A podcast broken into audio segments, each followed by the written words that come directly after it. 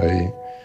Ähm, mein rechtes Auge tut seit gestern Abend so ein bisschen weh und also ich glaube, ich habe eine Netzhautablösung. Ich habe jetzt gerade die, ähm, die Symptome gegoogelt. Also ich habe keins von den, von den Symptomen. Äh, glaubst du, dass ich trotzdem eine Netzhautablösung habe? Na, wie kommst du denn selbst darauf, dass du eine Netzablösung haben könntest? Ich kenne sonst keine Augenkrankheit. Ja, aber warum denkst du denn, dass du eine Augenkrankheit hast? Kannst du nicht mehr gucken oder sind die verklebt oder was ist los? Was sind denn das jetzt für Fragen? Bist du jetzt neuerdings Augenärztin oder was? Sag mal, du hast mich doch gefragt, ob es eine Netzhautablösung ist. Ja, und ich bereue das jetzt schon eine wirklich wertvolle Zeit verloren. Es, verdammt, ich sehe nichts mehr. Muss eigentlich direkt operiert werden. Wo ist denn hier der? Ach so, einfach nur loslassen. Radio 1, Bonnie's Ranch Ich brauch Urlaub auf Bonnie's Ranch. mit Katrin und Tommy Wosch. Bonnie's Ranch, the home of Wahnsinn. Sehr verehrte Damen und Herren, während Sie zu Hause gerade Ihr Sofa vollfurzen oder Ihren Partner oder Ihr Partner das Sofa vollfurzt oder das Sofa Ihren Partner und Sie vollfurzt, habe ich hier goldene, unsterbliche Gedanken gewonnen, ein weiteres Mal. Ich sah gerade eine junge Frau hier auf unseren Medienkonzern, den krisenfreien RBB, zusteuern. Diese junge Frau hat gelacht und getanzt, scheinbar unmotiviert. Man sah keinen Grund. Sie war einfach glücklich und gut drauf und tanzte hier die Marlene Dietrich Allee entlang. Und hast du ihr gern dabei zugeschaut? Nein, meine erste Assoziation war Hass. Und mein Impuls, sie zu überfahren, um herauszubekommen, wie fundiert denn die gute Laune ist.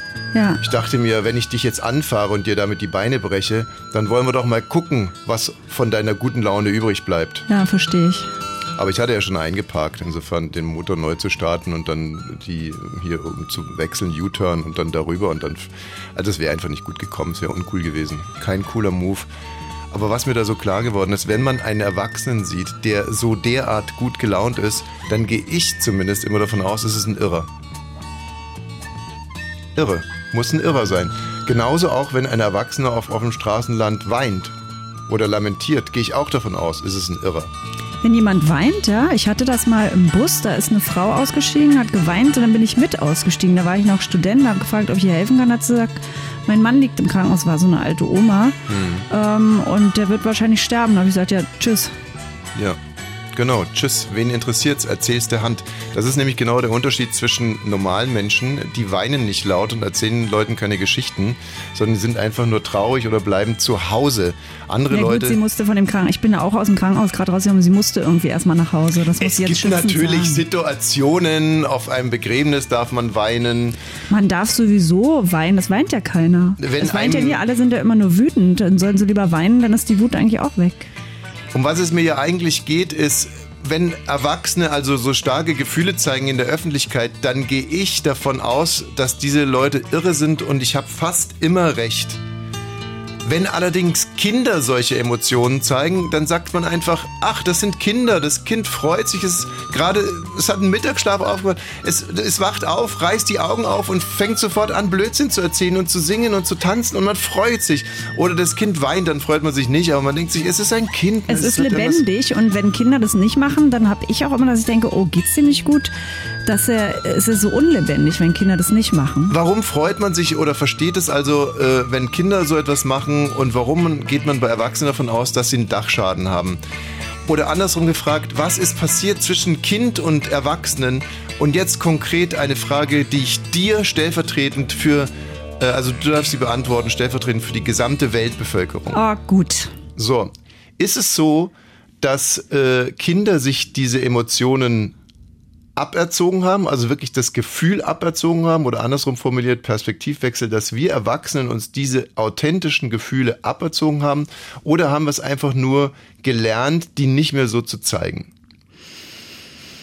Boah, aberzogen oder gelernt. Also wir haben ja auch drei Kinder und da sehe ich schon in den Altersstufen, dass das Umfeld einem das abgewöhnt. Ich, ich als Elternteil auch und dann schäme ich mich danach auch, aber jedenfalls beim Weinen. nicht schon wieder. Also nicht beim Lachen und beim Freisein und Tanzen, das nicht. Aber ich finde schon bei den negativen Emotionen, dass man da so, ja, dann kriegt man in der Schule gesagt, man ist eine Heulsuse oder der oder die ist eine Heulsuse, weil sie immer heult. Das macht man auf keinen Fall. Beim Winken am Fenster in der Kita soll die auch mal schnell aufhören zu heulen. Das macht man nicht. Das kriegen die ja die ganze Zeit gesagt, dass sie nicht heulen sollen. Beim Lachen glaube ich nicht. Und deswegen glaube ich, ist es anerzogen. Aberzogen. Aberzogen. Jedenfalls die, schlechten Gefühle Gefühle. Auch aberzogen. Wut. Auch die Wut Gefühle, auch wirklich, nicht die fühlen. Gefühle sind aberzogen oder das Gefühle zeigen wurde Das ab. Gefühle zeigen. Das siehst du doch an allen Aggressionen. Also wenn man wenn bei Facebook gerade guckt, zum Beispiel zum aktuellen Radio 1 äh, Film, Okay, deine den Antwort. Sie sich angucken können. Ähm, ich glaube, die Gefühle sind alle da. Nee, und ich glaube, und das finde ich so interessant, ich glaube, dass Aber vielleicht wirklich nicht in auch der Stärke. die Gefühle aberzogen wurden. Dass man die gar nicht mehr fühlt. Dass man Na, die viele nicht mehr Gefühle, fühlt in dieser Stärke. viele Gefühle werden dir aber als Kind aberzogen. Also das kenne ich von mir persönlich auch. Zum Beispiel bei uns zu Hause schickte es sich nicht, vielleicht weil ich ein Mädchen war, ich weiß es nicht, wütend zu sein. Und das wurde hart mit Liebesentzug bestraft.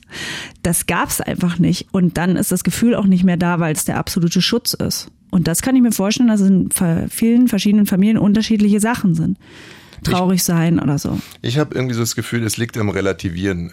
Erwachsen werden heißt auch relativieren lernen und dass man so ein Glück gar nicht mehr so pur spürt, weil man sofort ein Aber Punkt Punkt Punkt dahinter hat.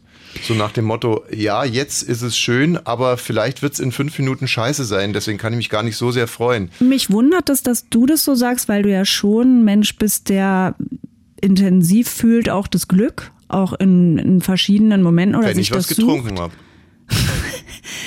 Das stimmt leider, ja, der Ja. Zusatz. Oder wenn du im Sport gewonnen hast. Ähm, Und was getrunken und habe. was getrunken. Aber das, ähm, na, man nimmt die Momente nicht mehr, nicht mehr so intensiv wahr, weil man einfach in seiner Scheiße steckt, glaube ich. Ja, das hast du jetzt so Mann in der dritten Person. Mann nimmt die Momente, das, da geht's ja schon los, sondern ich glaube, ich bin nicht mehr so glücklich, wie ich als Kind war in vielen Momenten. Ich bin jetzt viel glücklicher oft, als ich als Kind war. Ich bin nicht so wahnsinnig glücklich zum Beispiel, wenn ich ein Eis bekomme. Und ich bin nicht so wahnsinnig glücklich, wenn mir mein, mein Wenn uns das Essen gut schmeckt, sind wir glücklich. Wenn man ins glücklich, Meer gehen nein. kann. Ich bin, ich bin froh und erleichtert, dass ich die 113 Euro nicht umsonst zahle. Nee, das ist bei mir nicht so, wenn mir das gut schmeckt. Aber ich finde, also was ich erlebt habe, ist, ist, na, würde ich jetzt wieder nerven, aber als zum Beispiel meine Freundin vor anderthalb Jahren gestorben ist, da hatte ich so zwei Wochen, da war alles total intensiv. Da habe ich viel mehr gefühlt in alle Richtungen. Also wenn man sich so in die Trauer einlässt und das alles ganz traurig ist, ich hatte so glückliche Momente einfach in mir drinne und so intensiv Was, was, was wird mich jetzt nerven? wenn ich jetzt so, so, so was sage. Dich Warum nervt mich das nerven? Ja, wisst ihr nicht. Sind ja eine Satire-Sendung. Ja. Ich rede hier gerade von Gefühlen. Ja, ja. Es ist ein Plädoyer dafür, mehr zu fühlen. Mehr Gefühle. Aber weißt du, was ich da meine? Wenn man auf einmal Ich wusste gar nicht, dass eine Freundin wird. von dir gestorben ist. Das gar nicht mitbekommen. Okay. Und auch nicht, dass du zwei Wochen lang richtig glücklich warst. Ich habe Ich habe nicht gesagt glücklich. Ich habe gesagt, ich hatte sowohl nach unten als und wenn man nach unten sich aufmacht in die Düsterheit, Mhm. geht's nach oben auch auf. Verrückt. Immer wenn es regnet, muss ich an dich denken, Äh, das hier ist der Freundeskreis. Also die Band heißt Freundeskreis. Und der Titel heißt ANNA. Und wir mögen ihn. Wir können ihn auswendig. Wir haben heute unfassbare Themen. Das ist heute ganz sicher die Sendung aller Zeiten und das ist, glaube ich, die, unsere 103. Sendung. Unsere 103. Sendung ist das. Mit den besten Themen aller Zeiten. Ich frage mich gerade, Max Herre hört ja auch Radio 1, wenn der jetzt hört, wie wir darüber quatschen, über seinen, seinen Gesang. Wie man das auch selber finden würde. Naja, lieber Max, seit wann wackelt denn hier der Schwanz mit dem Dackel? Also, und in dem Fall bin ich der Dackel und du der Schwanz. an der Wand. Die dunklen Augen funkeln wie eine Nacht in Asien. Strähnen im Gesicht nehmen ihr die Sicht. ANNAL. Freundeskreis. Sie hören Bonnie's Ranch.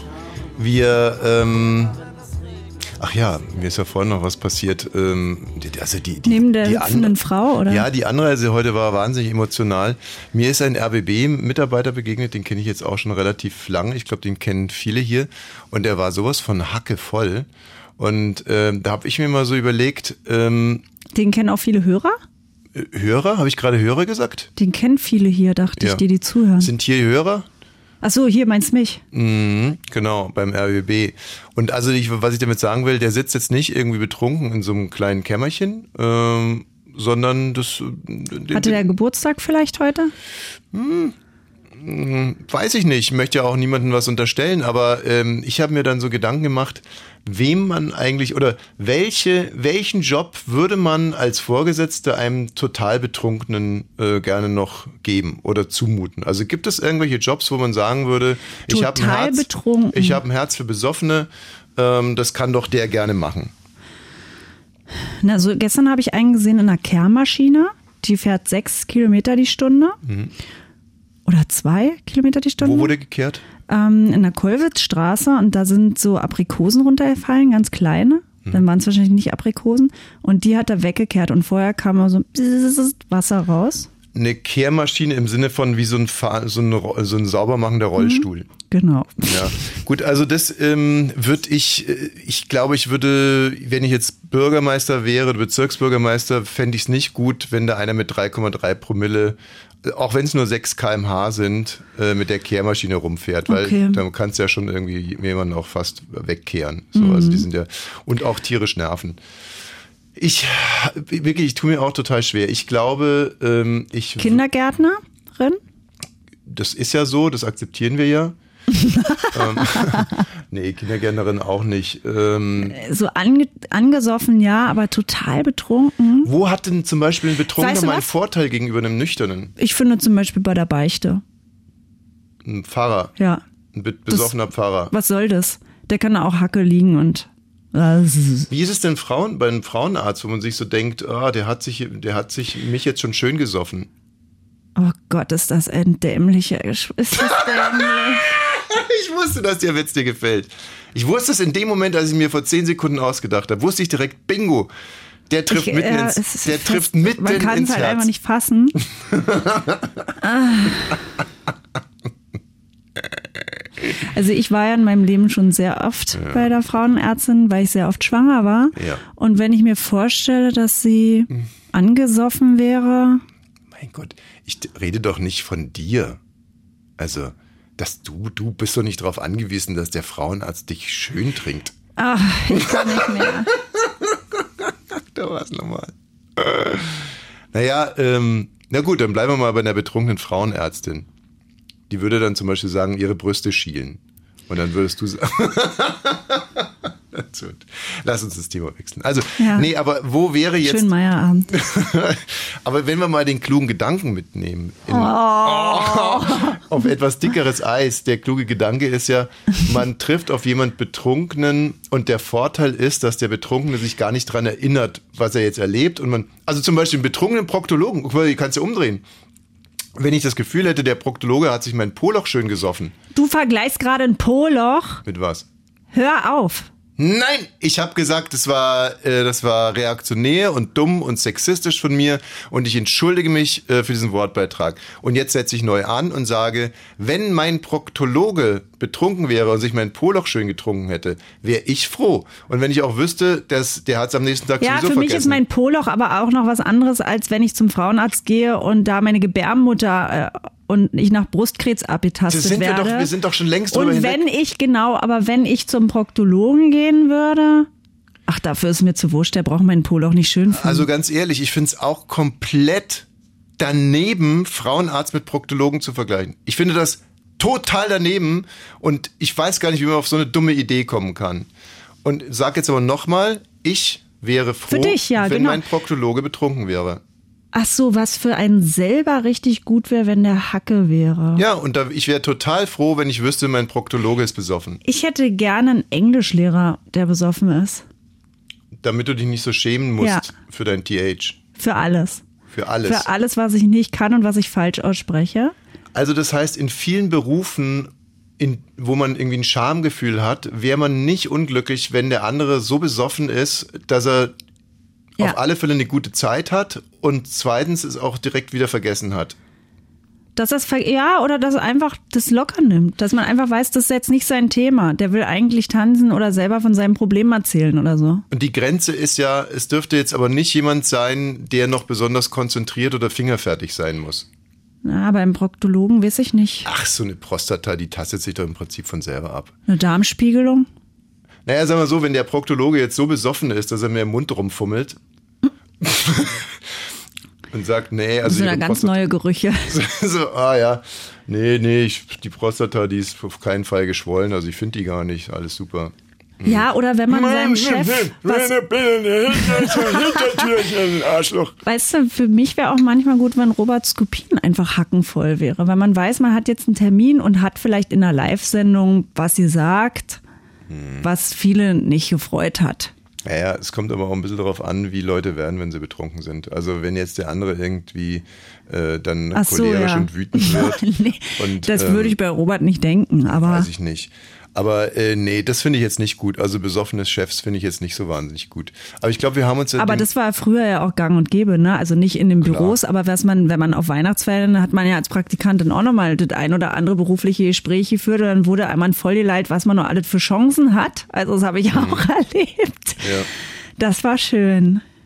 Also mir hat mal eine, ähm, mal eine Mitarbeiterin sehr eindeutiges Angebot gemacht auf einer Weihnachtsfeier, das ich abgelehnt habe. Mhm. Und fünf Minuten später ist diese Dame dann aber mit meinem Vorgesetzten äh, in, in die Dunkelheit entschwunden. Das waren noch andere Zeiten, ne? Das waren definitiv andere Zeiten. Sowas gäbe es heute nicht mehr. Äh, wir sprechen gleich über Patricia Schlesinger, insbesondere über ihren Anwalt. äh, Prinzessin Ralf Patricia Höcker. Schlesinger heißt sie, ja. Und ich habe äh, eine schöne Überschrift für dich, da kannst du jetzt mal drüber nachdenken, was dahinter stecken würde. Und man muss sich konzentrieren, ja? Mann packt Penis aus und schlägt Frau mit toter Möwe.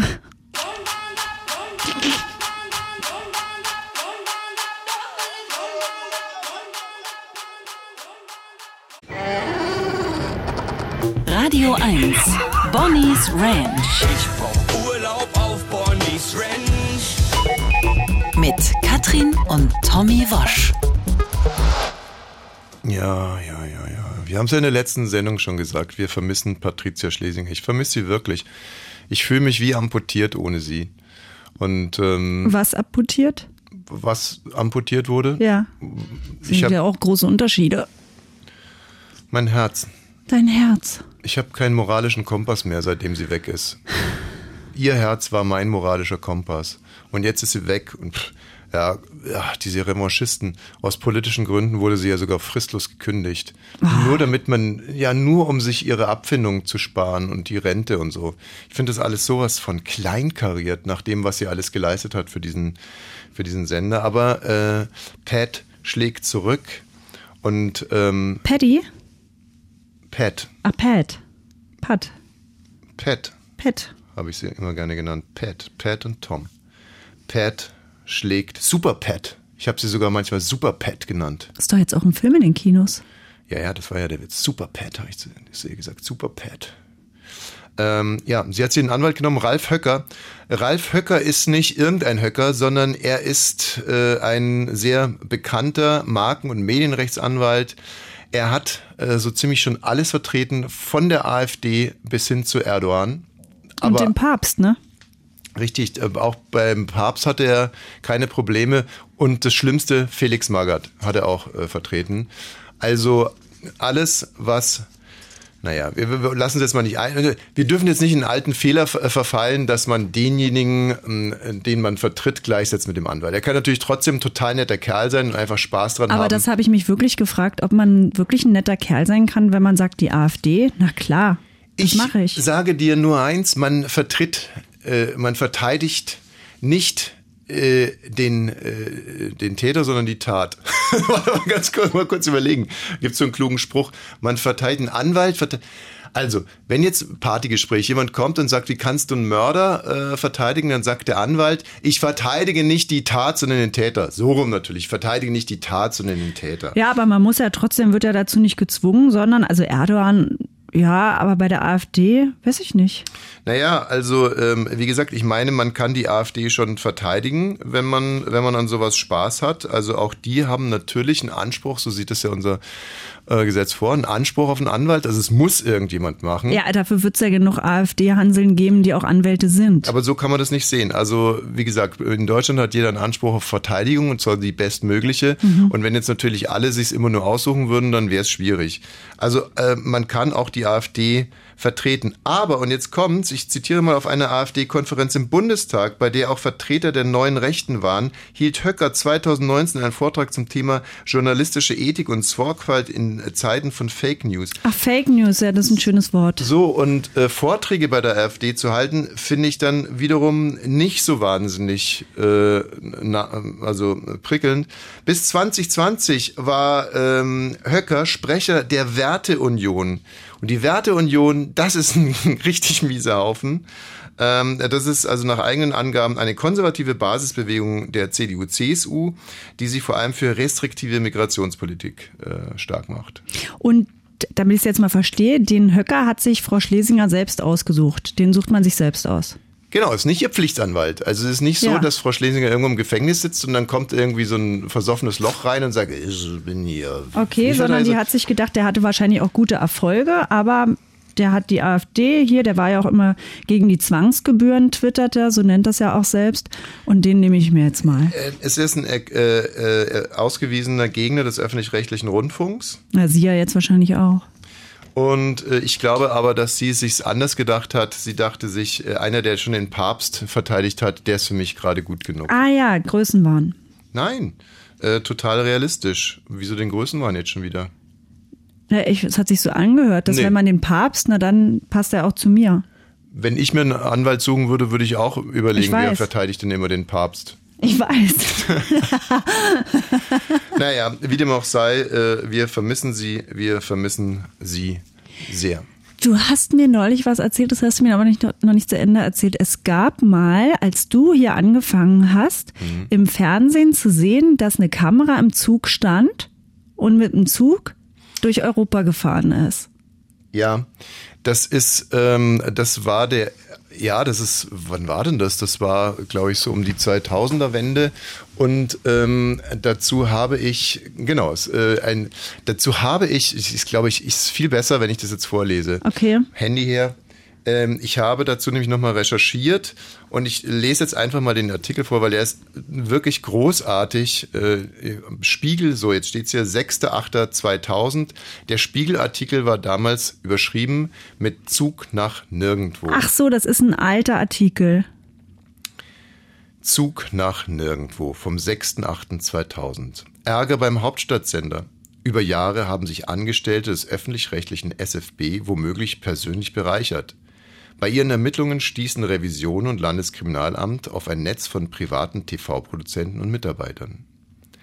Im silbernen Hochhaus des Senders Freies Berlin bemisst sich das Ansehen der Mitarbeiter nach der Zahl der Fenster.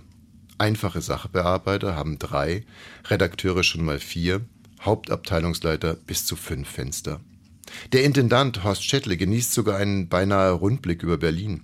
Im Westen des Olympiastadions und der Teufelsberg, weit im Osten die Wahrzeichen der neuen Hauptstadt, die Reichstagskuppel und die Hochhäuser am Potsdamer Platz. Doch mit der Aufbruchstimmung in der Stadt hat der SFB wenig zu tun. Während Berlin boomt, kämpft der Sender seit Jahren gegen den fortschreitenden Bedeutungsverlust. Nun will Schettle mit einer neuen Imagekampagne für einen Ruck sorgen. Doch die ehrgeizige Mission ist noch vor dem Take-off ins Stocken geraten, denn seit einigen Wochen hat der SFB die Kripo im Haus. Das Wirtschaftsdezernat des Landeskriminalamtes ermittelt gegen einen Mitarbeiter wegen des Verdachts der Untreue. Auch die Revisionsberichte auf seinem Schreibtisch lassen Senderchef Schettle erahnen, dass die Stagnation zum Teil etlichen Seilschaften geschuldet ist, die sich über Jahre etablieren konnten. Offenbar losgelöst von allen Vorschriften wurde in der Abteilung SFB Werbung agiert, die für den Sender Programme verkauft, Videokassetten vertreibt und mitunter auch herstellt. Darunter jene endlosen Eisenbahnfahrten, die, darunter jene endlosen Eisenbahnfahrten, die im Nachtprogramm der ARD zum Wegdösen einladen. Was als Programm pure Langeweile verbreitet, hält interne wie externe Prüfer seit Monaten in Atem. So wurde Anfang 1998 die Berliner TV-Firma Happy End, die einem ehemaligen SFB-Mitarbeiter gehört, mit der Produktion von sieben Bahnfahrten in der ganzen Welt beauftragt. Darunter befanden sich ein Trip durch China und ein Dreh auf der Strecke von San Francisco nach San Diego.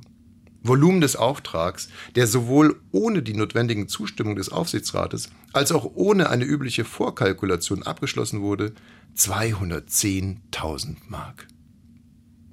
Da möchte ich kurz einhalten Ja, und das als Fernsehproduzent, der hier bin, einordnen. gerne. 210.000 Mark wurden schon bezahlt, aber dafür wurde noch nicht in der Welt rumgeguckt.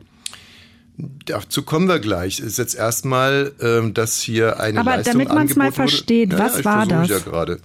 Äh, 210.000 Mark dafür, dass sieben Trips gemacht werden, weltweit. Dann eine Kamera in Zug gestellt wird. Vorne rein. Richtig. Also, 210.000 Mark. Jetzt versuchen wir mal die Reisekosten zu nehmen. Für einen Mann mit einer Kamera nach San Diego, sind wir mal großzügig sagen, 1000 Euro. Ich hätte gesagt, dass da mehr Leute früher noch mitgefahren sind. Ein Kameramann, ein Tonmann. Kann man ja alles kalkulieren, macht aber keinen Sinn, weil man stellt einfach nur eine Kamera vorne so. ins Führerhaus. Und dann die, läuft irgendwie welche dann. Musik. Nee, das ist einfach, der, der Vorgang ist, man stellt eine Kamera neben den Schaffner und die Kamera nimmt dann stundenlang auf. Das, was sie sieht. Also im Prinzip, heute würde man es so machen, man würde eine GoPro, eine GoPro, so eine kleine Kamera nach San Diego schicken, per Overnight, kostet 40 Euro und sagen, bitte lass das Ding mitlaufen, dafür kriegst du 100 Euro. So. Aber damals, klar, ist sicherlich ein SFB-Mitarbeiter nach San Diego gereist mit der Kamera. Erstmal gab es ein paar Besprechungen. Vielleicht hatte er sogar einen Tonmann mit dabei, obwohl es keinen Ton gab. Aber wir gehen jetzt einfach mal noch voraus, was zwingend notwendig war. Also zwingend notwendig würde ich mal sagen 10.000 Euro Reisekosten. Jetzt hauen wir noch mal 10.000 Euro drauf, weil wir fair sind, sind 20.000. Äh, Damals ging es ja auch noch um D-Mark, also 20.000 Mark. Und jetzt machen wir nochmal sogenannten HU und Gewinn drauf. Und wir landen also jetzt ganz nett bei 30.000 Mark. Wir sind aber faire Leute und sagen einfach 40.000 Mark. Und weil wir so fair sind, sagen wir 50.000 Mark. 50.000 Mark haben also diese sieben Bahnfahrten realistisch gekostet, inklusive Mehrwertsteuer und Gewinn. Dann war also der tatsächliche Gewinn hier immerhin 160.000 Mark. 160.000 Mark. Jetzt erzähl ich mal weiter. Ja. Unterschrieben wurde der Vertrag sowohl vom Geschäftsführer der SFB Werbung, Rolf Schäfer, als auch von seinem Sachbearbeiter, der unter derselben Adresse wie Happy End mittlerweile als Geschäftsführer der Firma Media Island agiert. Happy End und Media Island, das ist ein richtig gutes Gefühl. Zügig wurden die Raten von jeweils 70.000 Mark zur Überweisung freigegeben, ohne dass Happy End dafür eine Gegenleistung erbracht hätte. Die wurde anscheinend auch gar nicht erwartet. Bereits wenige Wochen nach Vertragsabschluss teilte der betreffende Sachbearbeiter Bearbeiter laut Revisionsbericht mit, dass von Happy End nichts mehr kommt und die Firma bisher nur Flops gelandet habe. Wo das Geld abgeblieben war, interessierte offenbar niemanden. Das wurde grusig schnell abgehakt, erinnert sich ein SFB-Mann.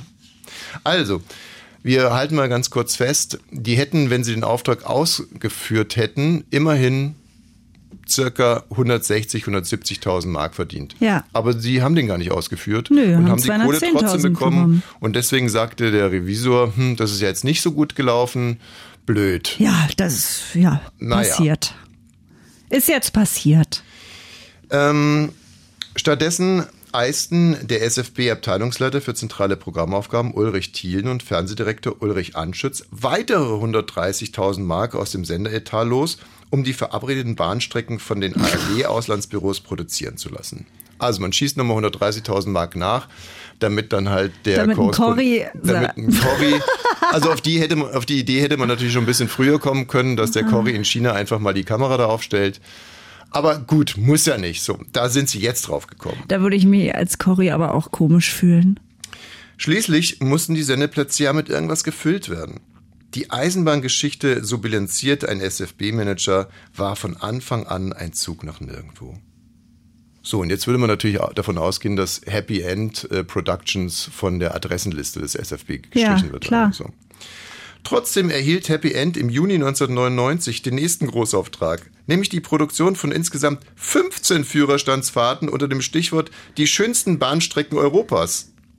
Wahnsinn. Veranschlagte Kosten damals 240.000 Mark. Erneut landete das Geld prompt auf dem Konto der dubiosen TV-Firma. Bereits einen Monat nach Vertragsabschluss wurde die letzte von drei Tranchen a 80.000 Mark überwiesen. Und das, obwohl die Abschlussrate laut Vertrag an eine Endabnahme der fertigen Filme gekoppelt war. Davon konnte aber keine Rede sein. Schließlich hatten die Dreharbeiten gerade erst begonnen. Dieser Spiegelartikel ist 22 Jahre alt. und geht noch ein paar Seiten. Und er ist wirklich toll geschrieben. Und man ist so derart fassungslos. Und ich als Verteidiger, wenn ich Patricia Schlesing als Anwalt wäre, würde sagen, lest euch das mal durch.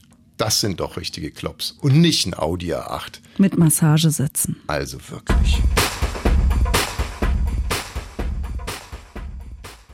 Was bedeutet Winnetou? Schlecht gelaunter Wolf? Oder vielleicht brennendes Wasser? Hä? Aber Wasser kann doch gar nicht brennen. Ein kleiner Ausschnitt aus dem sicherlich fantastischen neuen Winnetou-Film, wie sich Old Shatterhand und Winnetou kennengelernt haben. Doll, doll, doll, doll, dass man das ganze Thema noch ein bisschen verlängert, ein Prequel sozusagen. Und äh, leider gab es jetzt aber irgendwie Querelen. Aufgrund dieses Filmes hat man sich des ganzen Themas Winnetous nochmal neu angenommen und da mal ein bisschen genauer hingeguckt. Was wurde uns denn da eigentlich erzählt von Karl May? Äh, was haben wir denn da eigentlich gesehen? mit äh, Uschi Glas als Ncho Chi und Lex Barker als Old Shatterhand und Pierre Brice als Winnetou. Du kennst es wirklich alles, ja? Weil ich habe ja noch nie einen Film davon gesehen. Ich kenne das alles. Ich äh, war als Kind, wie viele andere Kinder auch, muss man ganz äh, klar sagen, haben wir sehr, sehr oft Cowboys und indigene Völker gespielt. Naja, wir haben es ein bisschen anders genannt. Aber äh, uns, äh, ja, wir waren sehr tief in diesem Thema drin und haben diese Filme begeistert gesehen, die liefen im ZDF um 19.30 Weil ich habe jetzt das Gefühl, dass jetzt nicht mehr so Thema ist bei den Kindern, das zu spielen. Nee, naja, ja, kann gut Ne? sein, weiß ich nicht. Stimmt, die haben andere Themen. Äh, ob das Die jetzt bessere Themen Fußballer mit gegelten Haaren oder so. Aber ich weiß noch, dass du so vor 15 Jahren deinem großen Sohn die Bücher auch geschenkt hast. Wir haben, also äh, jetzt mal ganz ohne Scheiß, ich habe mir äh, sehr regelmäßig selber einen Bogen gebaut. Also dazu nimmt man so einen Haselnussstecken, biegt den durch, macht eine Sehne dran, dann verziert man den mit, ähm, ja, wie, wie, wie sage ich jetzt die ganze Zeit? Also ich sage es die ganze Zeit nicht so, wie wir es damals gesagt haben, sondern Natürlich so, nicht. Ja, okay, also mit indigenen, mit indigenen Schmuckverzierungen habe ich das gemacht. Also habe wirklich sehr Bei denen man denkt, sie sind indigene Schmuckverzierungen. ja, naja, also, dass ich als Neunjähriger da nicht hundertprozentig alles immer getroffen habe, das muss man mir vielleicht nachsehen. Und das wird ja jetzt dem Film vorgeworfen, warum man es jetzt wieder so macht, dass Kinder es wieder falsch machen. Also zum Beispiel, dass da ständig Federn sind und Traumfänger und komische Symbole, mit denen die Native Americans gerade gar nichts zu tun haben oder nur in Teilen oder wenn sie ihre Zeremonien irgendwie Mhm. vonstatten halten, dass jetzt das wieder ist, was eigentlich für viele Kinder gar kein Thema mehr war. Gut, und was wäre dann die, äh, die Reaktion eigentlich? Die angemessene Reaktion wäre zu sagen, also Realismus wird hier nicht abgebildet, aber es ist, ich kenne ja den Film nicht, vielleicht trotzdem ein netter Film, oder? Na, zum Beispiel, der hat ja von der, hm, muss ich nochmal kurz nachholen, der Film wurde von der Deutschen Film- und Medienbewertung als besonders wertvoll eingestuft, aber innerhalb der Jury wurde der ganz kontrovers diskutiert. Zum Beispiel hat einer gesagt, ähm, dass die zugrunde gelegte Literatur von Karl May eine Lüge sei, die den Genozid an den Ureinwohnern Amerikas und das ihnen zugefügte Unrecht der Landnahme der weißen Siedler und der Zerstörung ihres natürlichen Lebensraums vollkommen ausblenden würde. Aber die Mehrheit der Jury sagt, Mays Darstellungen seien Märchen und könnten auch als solche, also als Fantasieprodukte erzählt werden. Ja, und das ist genau ja, finde ich jetzt auch die Frage. Also wenn man jetzt ein Buch macht über den Wilden Westen, um es mal so auszudrücken, ist man dazu verpflichtet, jedes kleine und große Verbrechen, und das ist natürlich ein bisschen provokant formuliert, aber zumindest ist man dazu verpflichtet, das größte Verbrechen dieser Zeit zu thematisieren, nämlich der Genozid an den indigenen Völkern. So. Oder kann man sagen, es gab noch sehr viele andere Aspekte und auf die setzen wir mit diesem Film? Und das Ich habe den Film, wie gesagt, auch nicht gesehen. Ich werde ihn mir auch nicht angucken, weil es mich nicht interessiert. Ich glaube, dass man den ja gar nicht gesehen haben muss, sondern es ist wirklich die, die, die, die, die, Frage, die es zu klären gilt, ist wirklich, kann man über, äh, wenn man das jetzt mal den Wilden Westen und diese Zeit als Setup oder als, als Genre oder äh, wie auch immer als Gefäß nimmt, kann man sich aus diesem Gefäß das rausnehmen, nehmen, was man irgendwie erzählen will, oder muss man es immer auch in, in Zusammenhang stellen? Ich hab selber bin da total hin und her gerissen und ich habe mal versucht, äh, mir über eine äh, zugegebenermaßen sehr extreme Brücke da mal mich thematisch irgendwie reinzubegeben und habe mir überlegt, wenn man jetzt einen Film über ein KZ macht, könnte man äh, im Rahmen dieses KZ-Filmes eine tolle Freundschaft zwischen einem äh, deutschen KZ-Aufseher und einem jüdischen KZ-Häftling erzählen.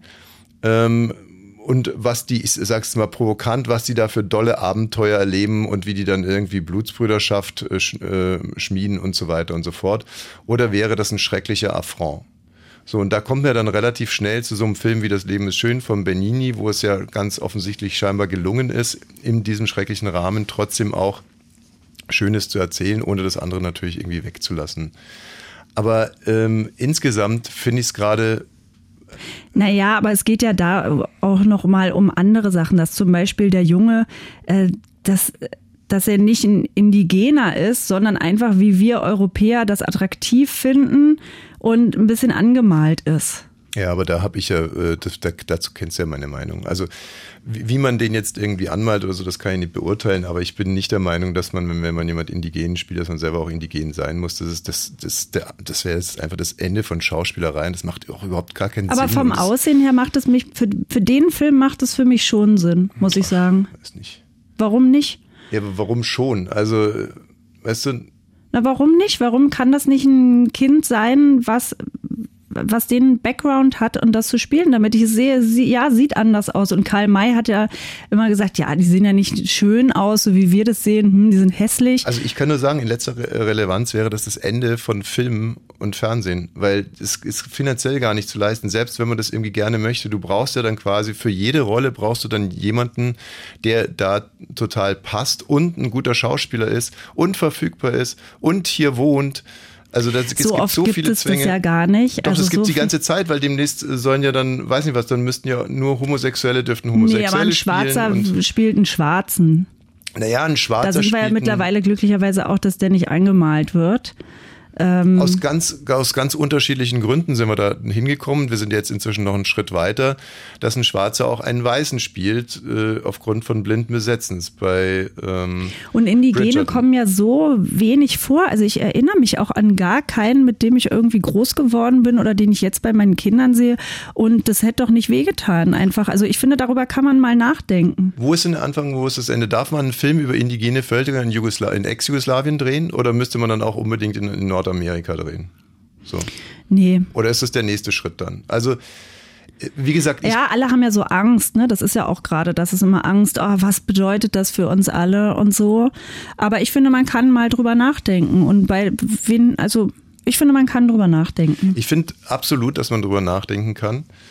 Aber ähm, ich würde auch immer gerne irgendwie über beide, ich würde gerne mehr Leute kennenlernen, die über beide Perspektiven nachdenken und versuchen, da einen Ausgleich zu finden und nicht immer nur über eine. Ne? Radio 1. Bonnie's Ranch Ich brauch Urlaub auf Bonnie's Ranch. mit Katrin und Tommy Wosch. Bonnie's Ranch, the home of Wahnsinn. Ah, ich äh, habe irgendwie kein gutes Gefühl, wie wir aus diesem indigenen Thema da irgendwie rausge rausgegangen sind. Ob das irgendwie, ob das, äh, also klar, man kann ja immer irgendwie sagen, ja, kann- kann jetzt jeder mal selber drüber nachdenken und vielleicht, ähm, natürlich haben wir den Anspruch, auch mal irgendwie einen neuen Gedanken mit reinzugeben oder vielleicht mal auch irgendwie was versuchen, zumindest für uns einzuordnen. In dem Fall stehe ich aber wirklich, muss ich echt einfach mal so sagen, komplett auf dem Schlauch. Und ähm, ich, also was ich verstehe, um das nochmal ganz kurz irgendwie festzuhalten, ich verstehe es, wenn man als Angehörige eines indigenen Volkes sich einen Film anguckt, in dem, ähm, in dem die, die Angehörigen dieses Volkes irgendwie verunglimpft werden, vorsätzlich. Wenn zum Beispiel dieses uh Geräusch gemacht wird. Ja, das weiß ich jetzt eben nicht genau, genau an dem Beispiel kann man es ja sagen, das weiß ich gar nicht, ob, wenn ich jetzt in der, in der Situation wäre, ob mich das irgendwie provozieren würde. Ich glaube, es wäre mir relativ egal. Okay, das können wir nicht wissen, weil wir nicht betroffen sind. Genau. Ich sage auch einfach nur, ähm, dass ich das nicht. Also wenn man das immer bei kann. Ossis machen würde und das wurde aber nie gemacht, würde ich einfach nur denken, also, habt ihr eine Meise und jetzt macht der Ossi da schon wieder das Geräusch. Na, hat man doch bei euch gemacht. Ihr wart Bananenfans und FKK-Heinis. Ja, hören So. wir auch seit 30 Jahren. ja. Nervt halt einfach. Ja, nervt, aber äh, jetzt ist halt die Frage, was man dann für, für Schlüsse draus zieht. Also das meine ich ja nur. Ich habe Verständnis dafür und ich äh, habe auch Verständnis dafür, wenn man da irgendwie sensibilisiert ist für die Geschichte des eigenen Volkes, dass man ähm, gerne zumindest mal in so einem Film Hinweis drauf hätte im Abspann, dass das natürlich nicht, nicht irgendwie das vollumfänglich abbildet, dass es neben diesen schönen Abenteuern, die fiktiv sind, halt auch ein Genozid gab. So. Genau, das, also, das ist ja sowieso die Aufgabe, finde ich, erstmal von jedem selber und auch von Eltern, mit den Kindern darüber zu sprechen, sich selber wieder weiterzubilden und das zu machen. Und das sagt man zum Beispiel nicht oder sowas, weil es in der Kita wieder gesungen wird, dieses Lied. Aber um es halt zu Ende zu bringen, ich bin nicht, ich bin nicht der Meinung, dass man nicht trotz alledem in diesem, in diesem Bereich oder in dieser Zeit oder in, in dieser Einordnung einen Abenteuerfilm macht, der auch einfach dadurch besticht, dass er ein spannender, schöner Abenteuerfilm ist, der von Freundschaft erzählt und von anderen Werten. Ähm, und diesen Aspekt eben mal unberührt lässt, weil sonst glaube ich, das wird dann wirklich, dann wird die Kunstfreiheit wirklich eingeschränkt und wir werden relativ eindimensionales Fernsehen und Kino machen und Bücher schreiben nur noch können. Ich glaube, da hat einfach keiner was davon. So und das ist, äh, nenn's eine Angst, aber ich finde es ist ja, ich finde es inzwischen eine relativ berechtigte Sorge zumindest. Es ist jetzt nicht nur irgendwie ein dummes, äh, polemisches Rumgeschwurbel. Das findet Uschi Glas auch. Die sagt zum Beispiel, Ui. in den Filmen und den Romanen gibt es Gut und Böse. Sie haben weiße oder rote Haut. Es bildet das echte Leben ab und sie fordert insgesamt mehr Gelassenheit und weniger Polarisierung. Man soll doch aufhören, hier auf Biegen und Brechen einen Anlass zu finden, um über etwas zu schimpfen. Ja. Chochi. Die hieß Apanachi. Ach, Apanachi. Ja, Halbblut. Das, das Halbblut Oh Apanachi. Gott, wenn man sich damit nicht auskennt, das ist wirklich das Halbblut Abanachi Uschi Glas. Und da denken jetzt alle, das brauchen wir aber nochmal neu aufgelegt. Dann die Witwe von Pierre Brice, Hella Brice. Die sieht natürlich die Lebensleistung ihres Mannes beschmutzt. Ich habe ist Hella Brice ein äh, Hybrid zwischen Pierre Brice und Hella von Sinn? richtig. Das heißt, sie ist die Tochter von Hella von Sinn und Ja. Pierre Brice. Ja. Ich habe erlebt, wie sehr die Geschichten den Menschen Werte wie Frieden, Kameradschaft, Gleichberechtigung, Toleranz und Nächstenliebe vermitteln. Das hat der liebe Pierre in all seinen Jahrzehnten gelebt. Und wenn ich es aber richtig verstanden habe, geht es doch gar nicht um Karl May und das, was war und dass das viele als wertvoll empfunden haben, sondern es geht ja darum, dass man jetzt einen neuen Kinderfilm hat und da kann man auch einen Indigenen mit einem Winnetou und Old Shatterhand, aber man hätte ein paar Sachen anders machen können. Nee, es geht auch ganz, ganz konkret um Kritik an Karl May, der quasi diesen Genozid ausgeklammert hat und hier nur launige Abenteuerbücher äh, gemacht hat, die dann irgendwie romantisch verfilmt wurden mit Pierre Brice und Uschi Glas. Ja, aber das ist ja, äh, ja, okay. Dann äh, die Native American Association of Germany sagt, die Personen in den Winnetou-Büchern und Filmen haben nichts mit indigenen Menschen zu tun. Entsprechend ist die Darstellung komplett falsch. Dies ist rassistisch, weil es zum einen alle indigenen Nationen in einen Topf wirft und zum anderen die T Realität verschleiert. Wenn Winnetou eine eine, die dauerhafte Darstellung, Entschuldigung, die dauerhafte Darstellung führt dazu, dass ich als real existierender indigener Mensch nicht als indigener Mensch angesehen werde, weil ich nicht aussehe wie Pierre Brice. Sagt auch noch jemand. Ja, ja, äh, wie gesagt, alle, alle Vergleiche hingen dann auch immer, weil es gab halt einfach einen Genozid an indigenen Menschen und nicht an Rittern.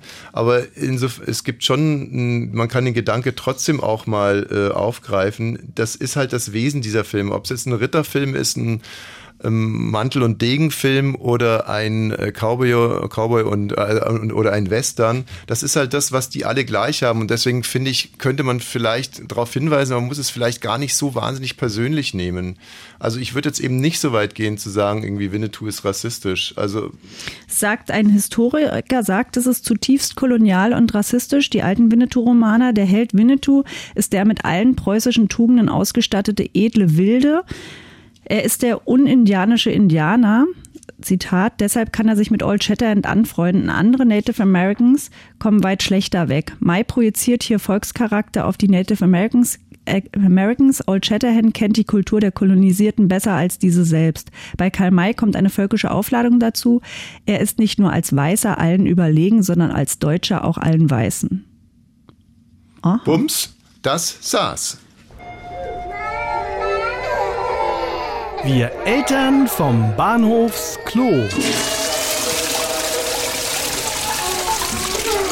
Ich habe ja, sch- schon öfter mal erzählt, dass es bei unserer Kita ein Winkefenster gibt. Also mehrere Fenster, an denen man Ja. sich, als man geht raus, dann geht man dann nochmal hin und die Kinder warten dort, dass man sich verabschiedet. Ich bin auch schon oft angerufen worden, sie haben vergessen zu winken, das Kind weint, weil Es ich gibt einfach ein, los musste. Äh, wirklich sehr entlarvendes Foto.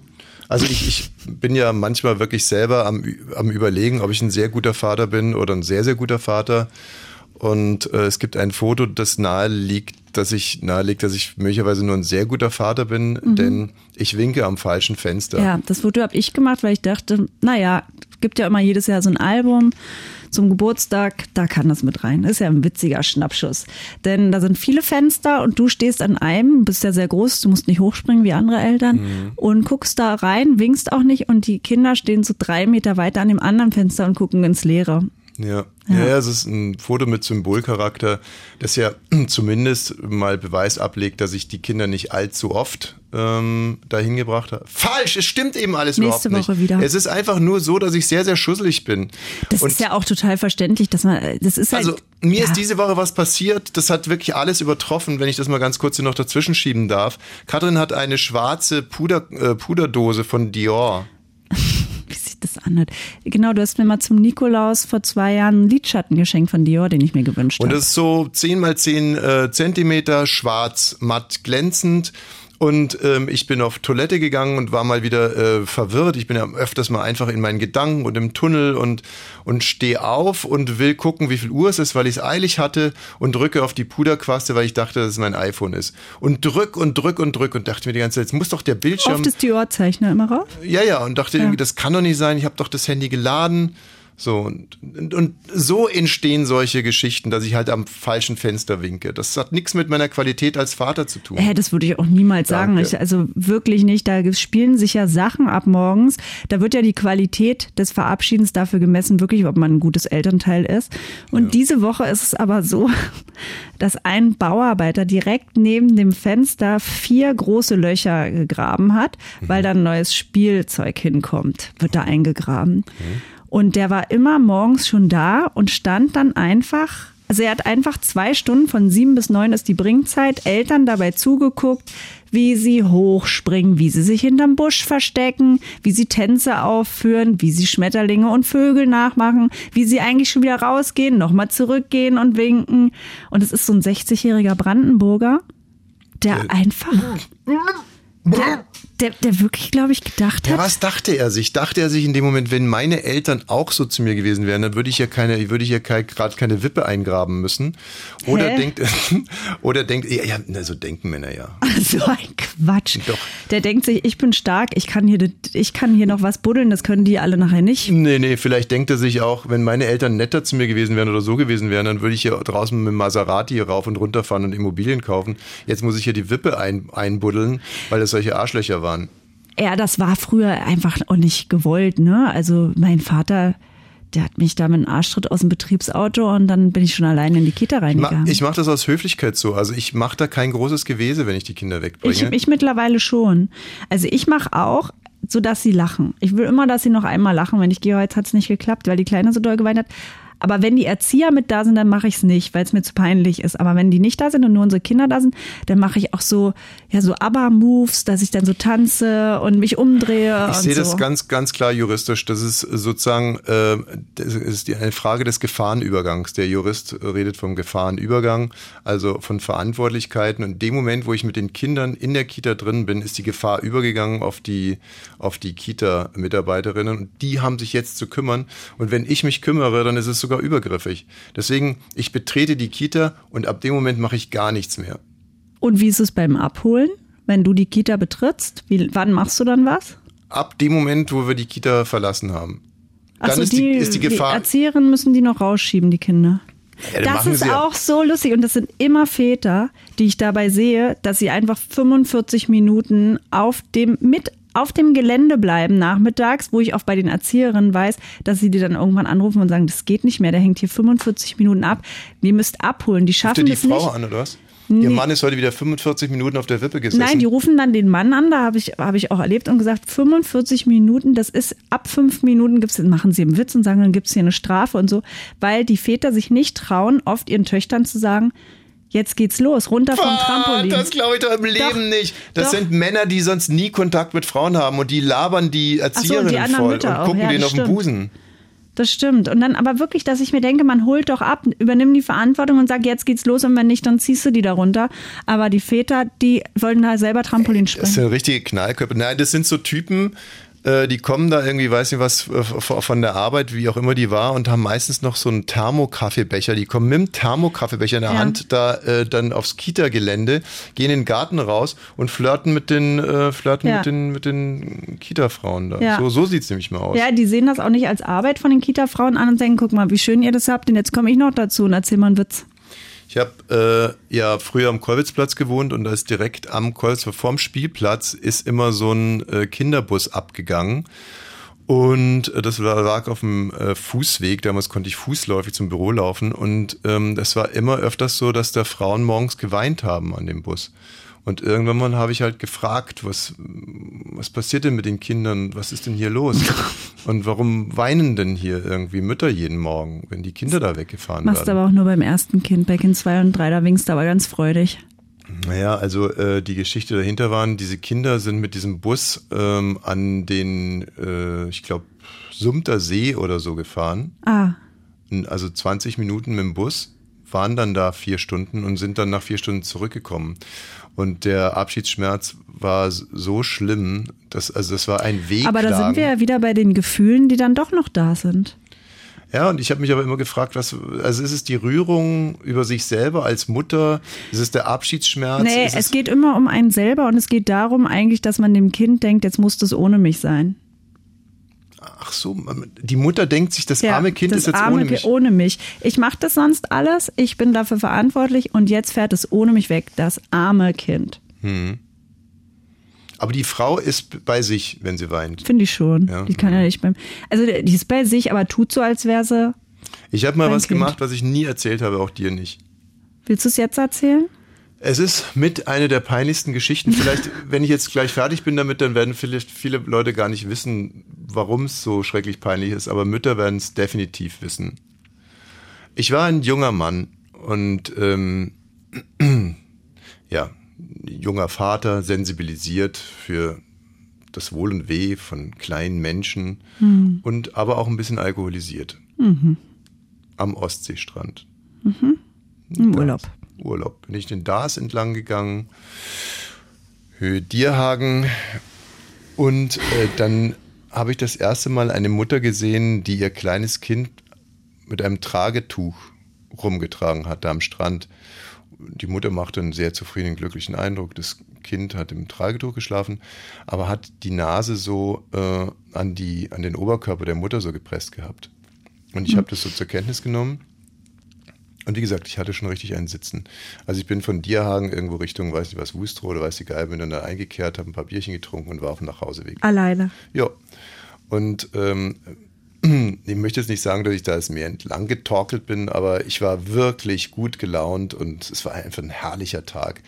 Und äh, dann, wie man so in der Filmbranche sagt, mache ich also einen Double Take. Das heißt, schau da hin, schau weg, schau noch mal hin. Und sehe, dass, dass, dass das Kind ja überhaupt kein, keine Luft mehr bekommt. Und gehe ein paar Schritte weiter. Und dann dachte ich mir, da muss ich jetzt einschreiten. Mhm.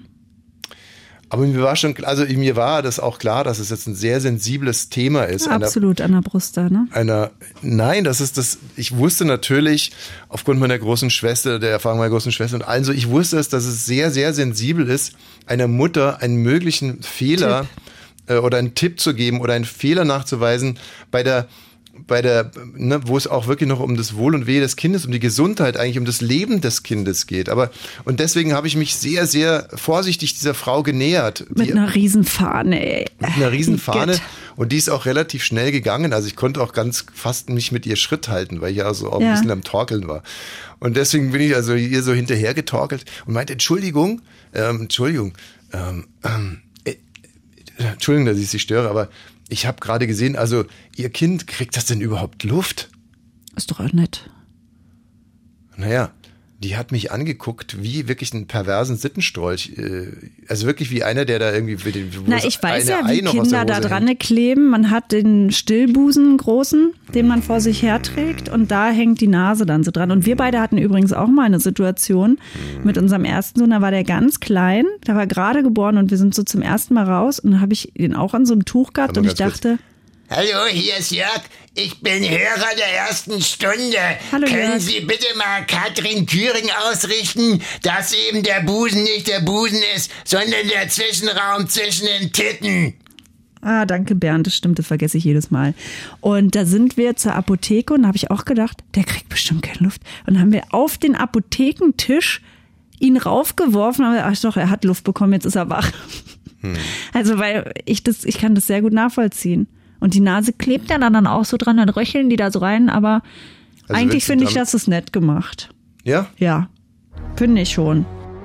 Es gibt auch eine schöne neue Formel, die hat ein britischer Statistiker ähm, ausgeformelt, so heißt es doch, ne? Ja. Äh, und zwar hat der ähm, ausgerechnet, wann die Kinder anfangen zu quengeln im Auto, wenn man im Auto unterwegs ist. Moment, ein Wissenschaftler hat eine Formel errechnet, Ja. mit der man vorhersehen kann, wann, Wann, die Kinder anfangen zu maulen im Okay. Auto. Und zwar ist die Formel T gleich. Warte mal ganz kurz, bevor du sagst, was, was würden wir jetzt so schätzen? Also, äh, erstmal würde ich nach meiner Erfahrung als Vater sagen, es kann einen immer treffen. Es kann einen in der ersten Minute treffen, in einem Auto wohl klimatisiert. Naja, es kann einen immer treffen mit Bauchschmerzen und sowas und auf Klo müssen. Da Mhm. finde ich, das ist einfach, da weiß ich, manchmal kann ich jetzt schon wieder rausfahren. Wir sitzen Ja. zehn Minuten im Auto, könnte ich abkotzen. Aber wenn die alle auf Klo waren, dann weiß ich, weil ich fahre ja ziemlich oft die Kinder so zu meiner Mutter Mhm. und dann weiß ich, ich habe zwei Stunden mit allen dreien drin. Und dann habe ich eine gute Ja, Taktung. also ich glaube auch so rum würde so eine Formel Sinn machen, dass man mit der Formel bestimmt, wann es auf alle Fälle knallt. Aber man kann auf alle Fälle nicht sagen, Die dass es ersten nicht davor 60 Minuten gehen immer und da braucht man keine Medien und nichts. Da gucken sie aus dem Fenster und erzählen sich noch irgendwas. Die Erfahrung habe ich nicht gemacht. Ich Wie ja. gesagt, es Ich kann, weiß immer bis Heiligen Grabe diese Stunde. Es kann von Anfang an ein richtiges Drama sein. Es kann zum Beispiel direkt am Anfang am schlimmsten sein, weil sie noch sagen, äh, ich will bei Mama bleiben, ich will bei Mama bleiben. Und erst wenn es dann Eis gab na, an der Aral, äh, dann wird es ein bisschen besser. Ja, heute haben sie sich auch noch zu Hause ins Kloppen gekriegt um ein Kuscheltier. Sind, lagen ganz viele Haare rausgezogen und dann auf dem Rücksitz. Von den Kindern oder vom Kuscheltier? Vom Kuscheltier. Bei der, die Erzieherin in der Kita hat gesagt, sie hätte ganz viele Haare von mir auf ihrem Shirt, weil bei der Übergabe meine kleinste Tochter nicht da bleiben wollte und an meinen Haaren sich festgehalten hat. Das war auch ein schöner Moment. Ja. Also jedenfalls, ähm, ich finde, Essen hilft immer. Kinderlieder von Spotify helfen gerade, sind 30 Lieder. Da singen wir mit irgendwie, hm, ich weiß nicht, warte, ich höre dann da weg. Und ja, Essen und das. Die Formel. Jetzt Die Formel. Nach der Radio 1. Bonnie's Ranch. Ich brauch Urlaub auf Bonnie's Ranch. Mit Katrin und Tommy Wosch. So, die Formel bitte. Die Formel für längere Autoreisen und ähm, wann die Kinder abdrehen ist großes T gleich 70 plus 0,5 E plus 15 F minus 10 S. Basiert auf einer Befragung von 2000 Eltern und T ist die Zeit. Ja. Ja, T ist gleich 70 plus 70 Minuten in dem Fall dann plus. Genau. Also die durchschnittliche äh, Zeit, die ein während einer langen Autofahrt, die ein Kind braucht, um den ersten Wutanfall zu bekommen, dauert 70 Minuten. Ja? Die Wahrscheinlichkeit eines Wutanfalls verringert sich mit jeder Minute, in der das Kind unterhalten wird. Das ist E. Also 70 Entertainment. plus 0,5 E. Time und E ist Entertainment. Ja, okay, Genau. verstehe ich. Mit Essen, F, also Fressen, Mhm. Food. Äh, ja stimmt, können die Eltern ihn um 15 Minuten hinauszögern, Aha. den Wutanfall. Also, plus absolut 15 netto abgezogen. fressen. Mhm. Jetzt kommt das, was für uns problematisch ist. Mitreisende Geschwister sind S. Die erhöhen hingegen die Wahrscheinlichkeit, dass sich der Ausraster schon 10 Minuten früher ereignet. Weil die den äh, Ja, weil die natürlich sich irre provozieren, machen. weil sie die sich irre quetschen sich da zu dritt hinten hin Mhm. Und dann ist einem zu eng, der andere will das essen. Mhm, Also eigentlich muss man direkt drei Tablets nach hinten schmeißen. Leuchtet mir komplett ein. Wie ist die Formel nochmal? T gleich 70 Ja. Plus 70 0, Minuten in der, in der Regel, ja. ja. plus 0,5 E. 0,5 mal Entertainment, das sind dann die Entertainment-Minuten mal 0,5. Das heißt, wenn ich 20 Minuten Entertainment mache, dann gewinne ich hier 10 Minuten, wäre dann also bei 60. Mit jeder Minute, in der das Kind unterhalten wird, verringert sich die Wahrscheinlichkeit eines Wutanfalls. Das ist richtig, und zwar um den Faktor 0,5. Das heißt, 20 Minuten Entertainment schafft 10 Minuten mehr Aber das Ruhe. ist nicht meine Erfahrung. Wenn man wirklich Filme anmacht, dann gucken die die doch. Okay, je nachdem, wie alt sie sind. Und mit Essen können die Eltern ihn 15 Minuten hinauszögern. Ja, das verstehe ich. Geschwister erhöhen die Wahrscheinlichkeit. 10 Minuten früher Wutanfall. Und das ist nicht meine Erfahrung, sind 70 Minuten früher. Ist bei mir. Ja. Und das war mir nicht klar, weil ich saß ja immer alleine bei uns im Auto und meine Eltern sagen immer, ja, es war ja gar kein Problem. Die hat gemalt, die hat aus dem Fenster geguckt. Ich habe die Kastelruther Spatzen und Bernhard Brink mitgehört. Es gab es gab es nicht. Und dann war das der Schock für mich bei unseren Kindern, dass ich dachte, ah, also gut, wir sind zu Ostzeiten jetzt auch nicht so weit gefahren, ne? Aber Äh, Naja, nicht so schnell gefahren. Also weit ja schon. Es war dadurch weit. Wenn ich mit meiner Oma und Opa und meiner Cousine nach Berlin gefahren sind, waren es 160 Kilometer, so wie jetzt. Aber es kam einem vor, wir fahren jetzt mal den ganzen Tag los. Da wurden Betten im Trabi. Ich habe hinten in der Ablage geschlafen. Vorne Essen, Eier gekocht und sowas, weil wir waren ja wahrscheinlich sieben Stunden unterwegs. Siehste? Also wir sind mit dem R4 10 Stunden nach Österreich gefahren, da gab es keine Wie weit Eier, war das? keine Betten. ähm, Ja, weil ihr zu dritt da hinten gequetscht aber ein. Kanarienvogel, drei Kinder und ein Kanarienvogel. Wo wollte der denn hin? Ja, mit, was, was meinst du, der kann ja nicht zwei Wochen zu Hause bleiben. Die muss man ja zudecken, nicht? abdecken, Wasser wechseln. Also das äh, ist auch nochmal ein nächstes Thema. Ich, ich glaube auch wirklich, dass keine Kinder mehr Kleintiere bekommen. Kein Hamster, kein Meerschwein, kein Hasen und kein Vogel. Dass die Zeiten vorbei sind, bin ich auch froh. Diese Sendung hat eine unglaubliche Dramaturgie, denn erst ganz zum Schluss werden wir erfahren, warum ein Mann, wie war es nochmal? Also die Überschrift ist für mich eine Sensation. Mann packt Penis aus und schlägt Frau mit toter Möwe. Weil man mit so anderen Sachen rechnet. Er packt den Penis aus und dann diese Wendung und schlägt Frau mit toter Möwe. Und in dem Artikel ist auch eine Möwe abgebildet, die tot auf dem Strand liegt. Und daneben steht aber Symbolbild. Hm. Gut, äh, die Lösung in Kürze.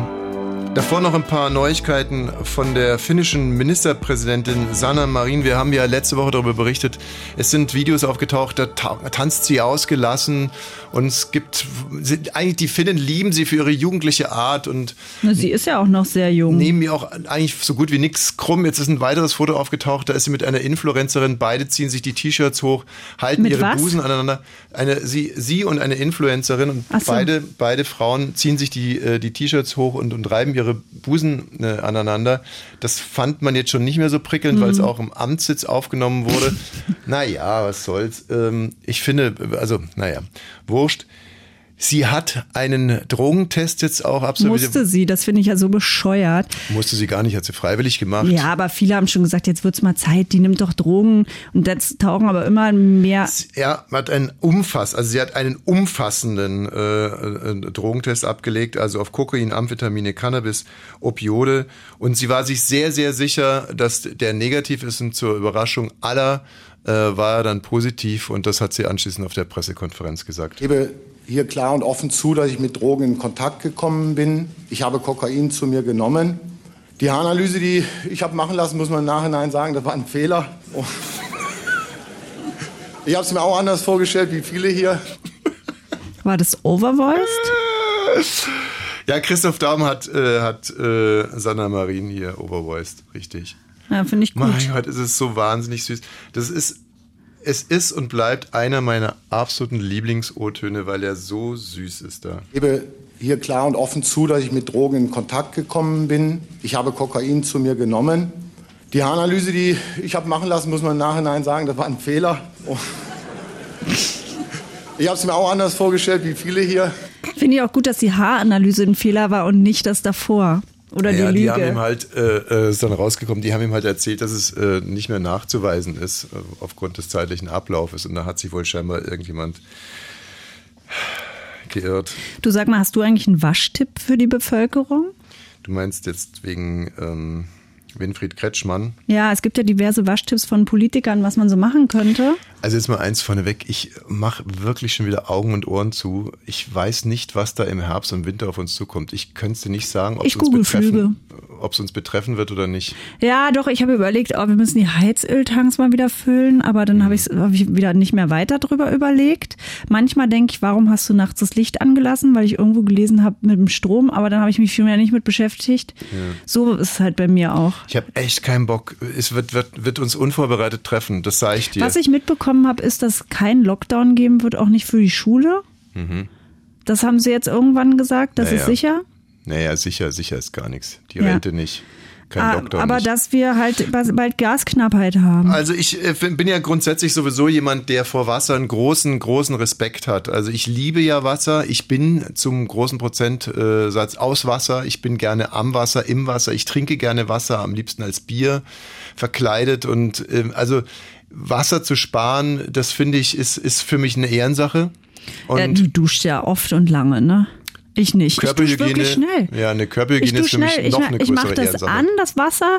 Das ist mir auch zu langweilig, da unterzustehen. Und dann mache ich mir Duschbad drauf, dann wasche ich mich und dann dusche ich mich ab. Ich bin in drei Minuten fertig. Du duscht Ich wasche mich sehr, sehr eingehend, jeden Tag, mehrmals. 15 Minuten. Na, also ganz so schlimm ist es nicht, aber ähm, ich bin ja auch sehr viel größer als du, da muss ja mehr gewaschen werden. Aber das ist bei uns zu Hause auch, das habe ich glaube ich auch so mitgenommen von zu Hause, weil im Osten musstest du ja kein Wassergeld bezahlen. Hm. Das wusste ich aber bis vor kurzem gar nicht, weil ich dachte, ja, wir mussten immer sparen, weil erst habe ich samstags gebadet, dann ist meine Mutter in, da rein und mein Vater durfte dann zum Schluss in die Plörre. Der durfte sich noch nicht mal Schaum wieder nachmachen. Das war bei uns anders, wir hatten keine Badewanne, aber beim Duschen war es ähnlich. Also mein Vater stand unter, du unter der Dusche, so. Und ich stand unter ihm. Und was dann so an Seife und Lauge runterkam, damit habe ich mich gewaschen. Also ich stand quasi Hm. zwischen seinen Beinen und habe mich mit dem, was Ja. da dann da so runtertropfte und runterkam, gewaschen. Und Ja. zwischen meinen beiden äh, stand meine kleine Schwester Oh. und hat sich mit dem gewaschen, was bei mir so runtergelaufen ist. Mhm. Es war wie so eine Art Duschmatt. Aus welchem. Grund? Aus welchem Grund? Ja, um Wasser und Seife zu sparen.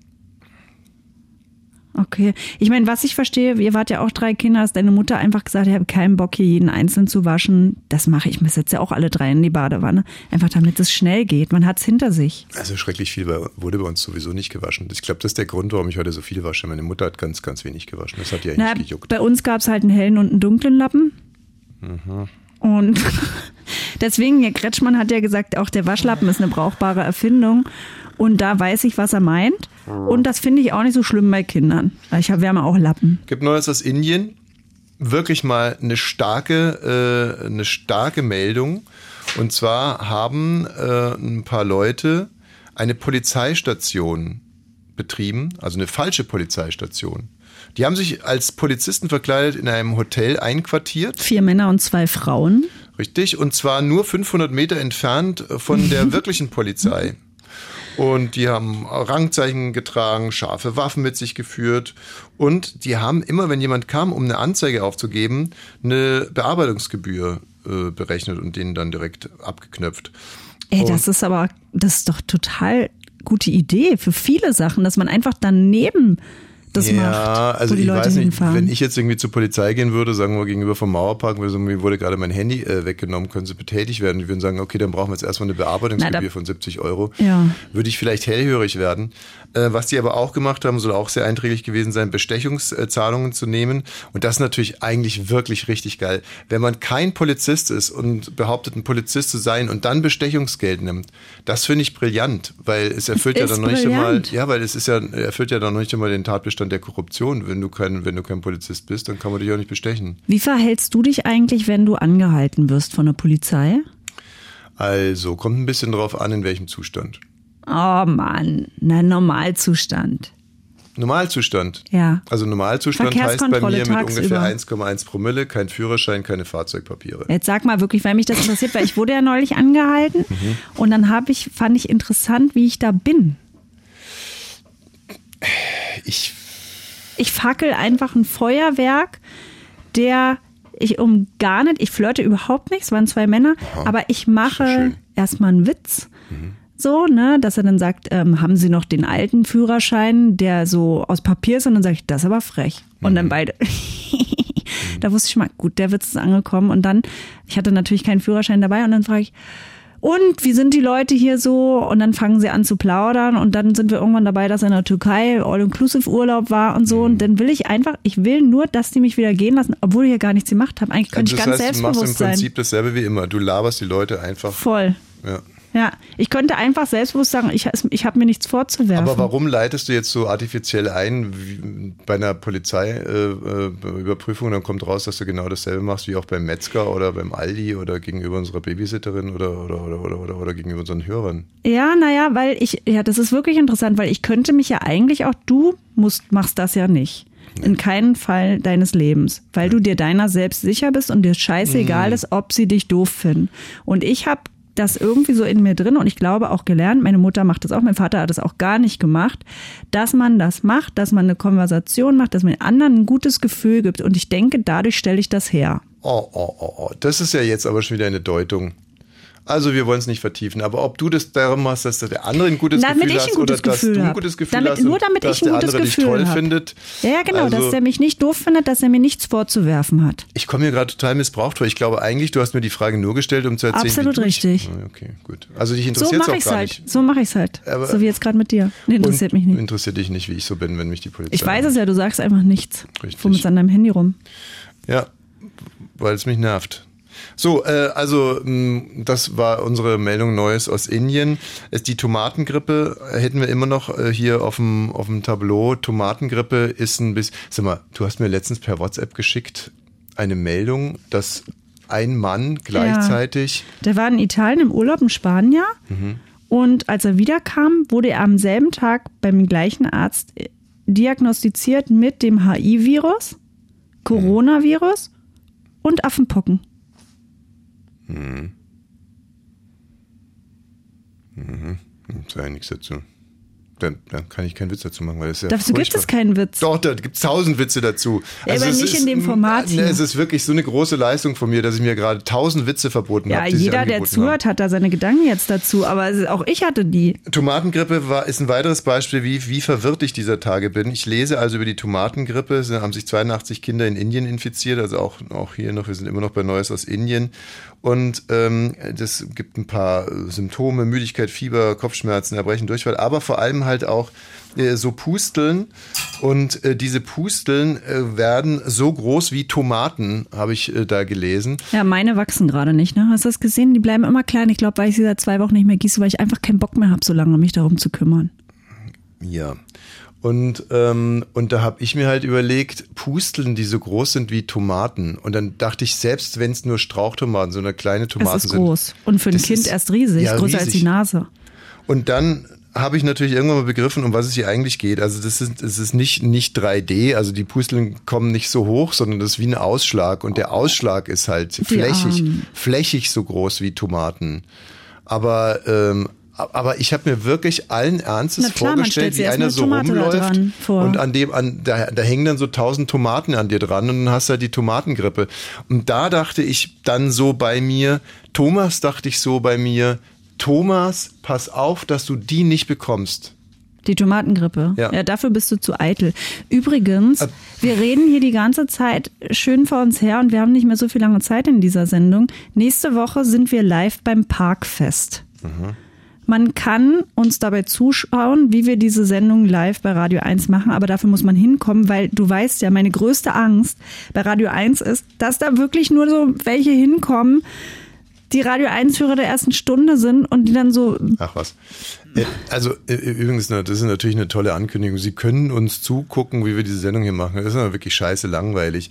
Ich kann Ihnen versprechen, dass ich wirklich sexy Stuff anhaben werde.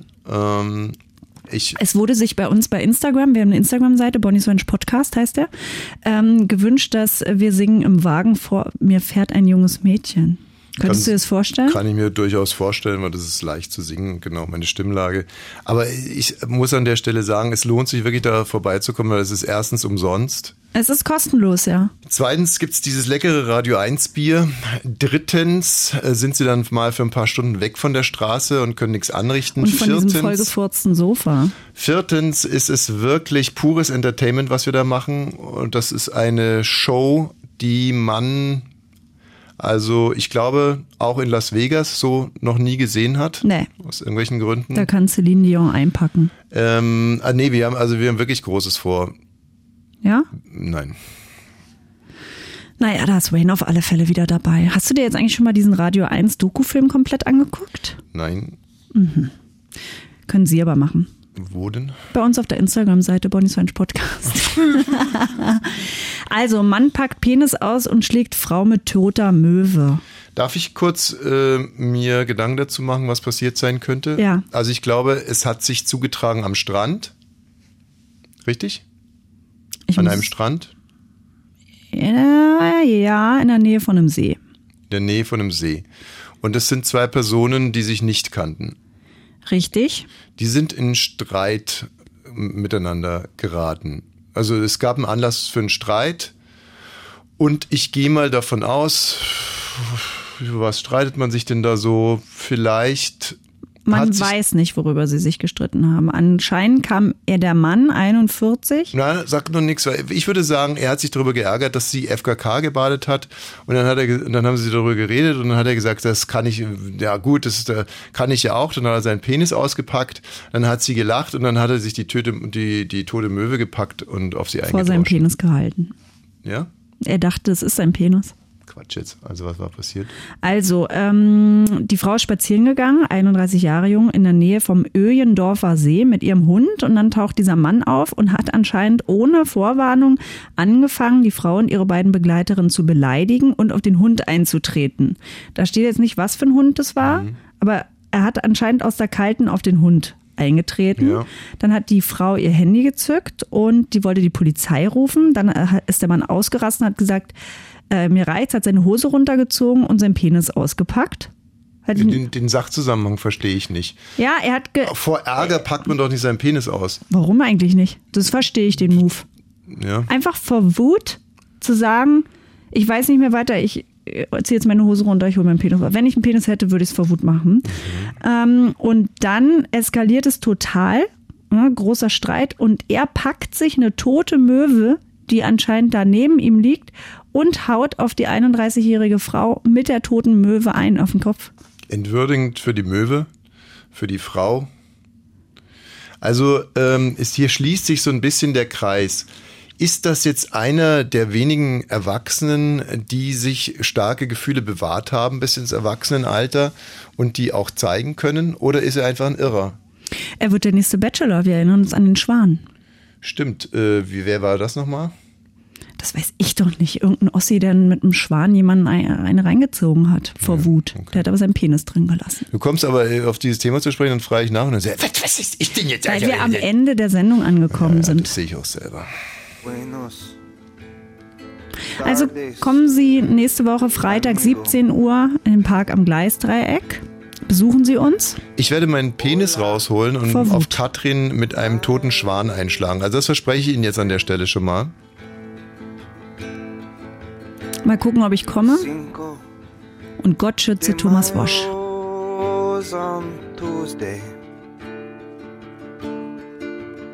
And I hoped we'd see each other again. Das war Bonnie's Ranch. Produziert von Radio 1.